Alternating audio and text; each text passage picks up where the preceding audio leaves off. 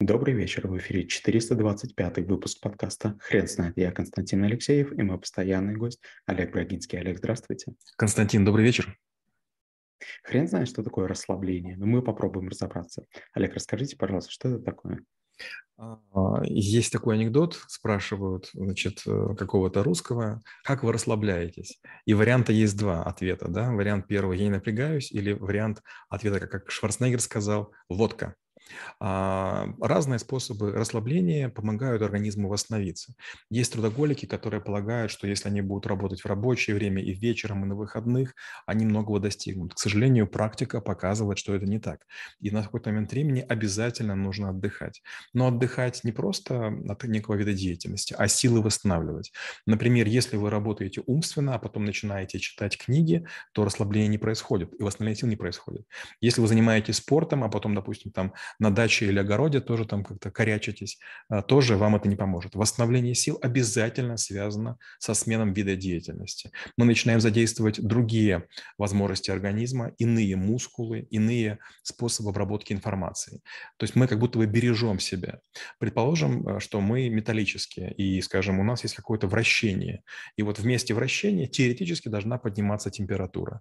Чтобы не было возгорания, мы какой-то момент вращение останавливаем, скажем, на ночь, и на утро мы запускаем холодный механизм. Вот это пример восстановления сил. Если мы умеем восстанавливать мускулы, восстанавливать э, свое внимание, восстанавливать свою работоспособность, значит, мы проводим время эффективно. Иначе мы занимаемся прокрастинацией, которая не, не имеет ничего общего э, с поддержанием эффективной работоспособности. Олег, у нас было уже обсуждение нескольких навык, навыков, таких как отдых, расслабление, сейчас сегодняшний навык и восстановление сил. А в чем э, критическое отличие этих трех тем? Отличный вопрос, Константин, я вам безумно благодарен. Вы знаете, я ведь заложник вопросов. Получается, я выгляжу в роликах не так, как хочу, а так, как вы мне даете шанс. Смотрите, когда мы говорим про отдых, я такой простой пример привожу. Отдыхаю я на Мальдивах. Я уговариваю супругу, мы летим на две недели. Обычно новая гостиница свежая. В чем состоит отдых? Первая часть отдыха состоит в том, что я вижу только позитивную. То есть мы находимся на президентской вилле, большой бассейн, к нам все привносят, привозят, причем как бы мы стараемся с людьми поменьше пересекаться, и поэтому, конечно же, ну вот есть некая отдохнутость от речи, отдохнуть от толпы, даже если там на курорте мало людей, все равно там где-то приходится чего-то ждать. А вторая важная вещь во время отдыха – это мозги почти не работают. И когда я приезжаю после Мальдив, я и вас, и остальных коллег прошу, давайте будем держать темп ниже, потому что я разучился говорить. То есть я говорю медленнее на английском, медленнее на русском, медленнее соображаю, хуже пишу статьи. То есть я отдохнул. Отдох, отдохновение обозначает, что я не использовал ресурсы, которые вот истрачиваемые, и поэтому поэтому они слегка деградировали. Требуется время на восстановление. То есть, получается, приходится э, как бы заново учиться говорить или там, там наверстывать скоростные характеристики. Олег, а существует ли какая-либо идеальная формула для расслабления? Ну, скажем так, идеально назвать не могу, но, конечно, есть много трюков или лайфхаков, которые обычно я превращаю в списки. Например, если у вас плохое настроение по какой-то причине, попробуйте побегать или поплавать. Я использую очень простой триггер. Я выпиваю, допустим, там стакан воды или там 0,5 литра какой-то там газировки, обычно боржоми, эвиан или перье, и после этого бегу до тех пор на эллипсоиде, пока вся футболка не будет мокрая. То есть как только она полностью мокрая, я встаю. Я гарантированно понимаю, что в этот момент а, как бы мое настроение восстановилось. То есть я забываю о сложностях и проблемах. Второй вариант – это дайвинг. Если, допустим, я буду нырять 6 дней подряд по 4 раза в сутки, тоже стирается вообще все. Получается, наступает некая гармония, и есть какая-то такая благодушность, и решения получаются не агрессивные. Третий вариант – это различные такие более локальные истории, например, полетать в аэротрубе. В аэротрубе есть некое чувство невесомости, раз. Второе – большое количество кислорода. Настроение поднимается обязательно, даже если вы полетаете минут 15. Или спа, тайские массажи, где там всякие используют травяные примочки, какие-то там ароматические масла, э, грязевые ванны.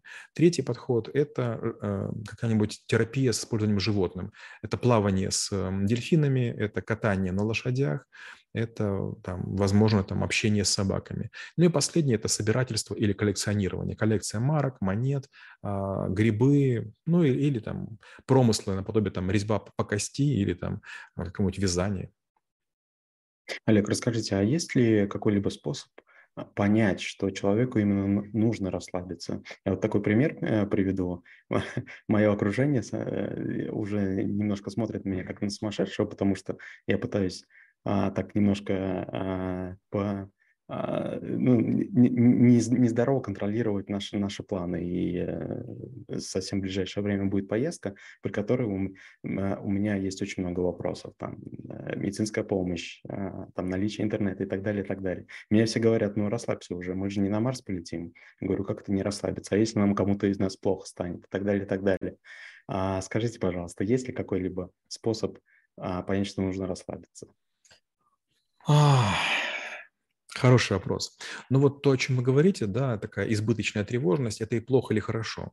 Понимаете, если вы хорошо продумываете каждый элемент своего багажа, одежды и поведения, то вы повышаете вероятность быть живым, здоровым, и с наименьшими повреждениями возвращаться из любых путешествий.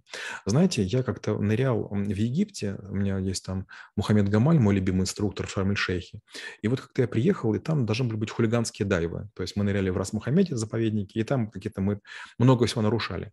И вдруг приехали ребята из Катара и из других стран, они приехали на джипах. И вот что меня удивило, переды джипов и даже эм, фронтовые части зеркал были покрыты специальной эмульсией с сахаром, с, с песком. Я говорю, что это такое? Они говорят, а это мы так специально делаем, потому что когда по пустыне едем, вот эти вот песчинки, они обязательно царапают поверхность, и машина становится матовая. А так мы берем песок, мыльная эмульсия, наливаем, и потом, значит, после того, как приезжаем в город, смываем, и уже ездим на машинах. Я подумал, какая интересная штука, это же метафора. Получается, любая ваша поездка, любой ваш выход из дома, любое ваше взаимодействие – это попытка нарваться на большое количество таких вот травмирующих песчинок. Где-то вы не то съели, где-то вы прикоснулись после того, как кто-нибудь там не помыл руки. Есть масса вирусов, есть масса бактерий, бацилл, спор, а, есть масса агрессивных людей, есть масса неадекватных, есть воришки, а, есть разные неприятности, которые могут достигнуть в любую секунду. Есть шумные соседи в гостиницах, есть нечистоплотные официанты, а, есть вероятность того, что кто-нибудь э, вашу карточку сканирует. И, конечно же, есть много людей, которые благодушно полагают, что с ними ничего не случится. Но, опять же, их всегда выручают такие люди, как вы. У вас будут стаканы, хотя у всех будет только водка. У вас будет э, соль, хотя все остальные будут надеяться, что ее, может быть, добыть. У вас будет зажигалка, у вас будет там Wi-Fi роутер, у вас будет запасной powerbank. Поэтому, знаете, людям, вот, которые э, ни за что не отвечают, конечно, легко. Но, опять же, гляньте на родителей, да, на, на молодую мамочку с первым ребенком. Когда она собирается даже в недалекое путешествие, она берет массу одежды ребенка, всякие там посудочки, тарелочки, там э, смеси, потому что она хочет быть готова ко всему. Получается, ее спокойствие состоит в том, чтобы заранее все предусмотреть. Получается, она будет меньше пустовать. То же самое, когда я начал путешествовать, я работал в Германии, во Франкфурте, и меня немцы как-то очень сильно пристыдили, говорят, Олег, ты неправильно поступаешь. Я пытался летать в командировке только с ручной кладью. Они говорят, так нельзя, ты какая погода, не знаешь. Может быть, появится плащ, может быть, зонт, может быть, шарф, может быть, перчатки. Неприлично, как ты ходить там в одной и той же одежде. И когда я стал брать свои большие чемоданы, я вдруг расслабился. Получается, у меня с собой было все. У меня с собой даже был там складной утюг, там другие всякие вещи. Да, это немножко странно, да, это нелогично, но, боже мой, как будто бы у вас с собой целый магазин, как будто бы вы, не знаю, находитесь на том же Марсе. Олег, вы уже а, упомянули разницу между просто прокрастинацией и отдыхом. Вы не могли бы рассказать, по каким триггерам человек может сказать, что он действительно расслабился, а не после спорта начал заниматься а, а, вскапыванием огорода? Я такой триггер привожу, с которым, наверное, можно поспорить. Когда вот возникает какая-то тоска по некой деятельности. Например, у меня были периоды, когда я программировал сразу два или три проекта. Это был антивирус, хакерский редактор и там, допустим, какие-нибудь а, средства искусственного интеллекта. И вот, знаете, бывало такое, что вот я долго сижу в одном проекте, а потом думаю, боже, как же мне хочется программировать в другом. И получается, я вроде бы занимался той же деятельностью, и, может быть, даже язык был тот же программирование, но вдруг как бы я получал удовольствие от того, чем я занимаюсь. Вот как только у вас пропадает удовольствие, значит, вам нужно расслабиться. Есть много различных методик, и вот мне нравится японский подход, который я рассказываю на ряде навыков, в первую очередь на питании и диетах. Японцы, когда я был на Окинаве, следующее говорили, ешь каждый кусочек так, как будто бы он вкусный. Только теряешь вкус, прекращай есть. Потрясающая история. Олег, расскажите, как выглядит ваша презентация по навыку? Презентация очень большая, мы говорим много о нашем теле. К сожалению, вот все эти презентации, они у меня сделаны через анатомию. Я рассказываю, что волосы нуждаются в восстановлении после агрессивных шампуней или, или там городского воздуха. Я рассказываю про глаза, я рассказываю про уши, а, я рассказываю про всякие маски, которые бывают на глаза, бывают про массажеры, про уши рассказываю про всякие беруши с шумоподавлением, маскиров... маскировкой шума или там природными шумами. Я рассказываю о том, как можно сделать спа для, для зубов, то есть зубы, зубы тоже ведь испытывают напряжение, когда мы едим что-нибудь кислое, когда мы переживаем, когда мы стискиваем. И для них тоже много разных процедур есть. Я рассказываю много о коже. Говорю о том, что если у вас кожа начинает как-то плохо реагировать, одна из причин может быть то, что вы утомились. Ну и так далее. И самая такая неприятная часть, которой я очень стесняюсь, это половая система, как реагирует. Ну и последнее, конечно же, моча и кал. Мне не очень как бы об этом прилично говорить, но как только я это затрагиваю, все вдруг говорят, о, да, когда мы устаем, у нас идет бесконечный понос, то есть кал становится жидким. Я говорю, нет, кал должен быть как сосиски, он таких, таких фасциях очень легко из вас выходит. Всем, конечно, как бы неловко это слышать, но я говорю, вот если вы хорошо отдохнете, не знаю, там где-нибудь в пансионате, обратите внимание, у вас сразу же начинается такое, такое состояние. Поэтому есть масса признаков, которые необходимо отслеживать и понимать, что вы свой организм расшатали, вы работаете на износ, пора заниматься расслаблением. Олег, спасибо. Теперь на вопрос, что такое расслабление, будет трудно ответить. Хрен знает.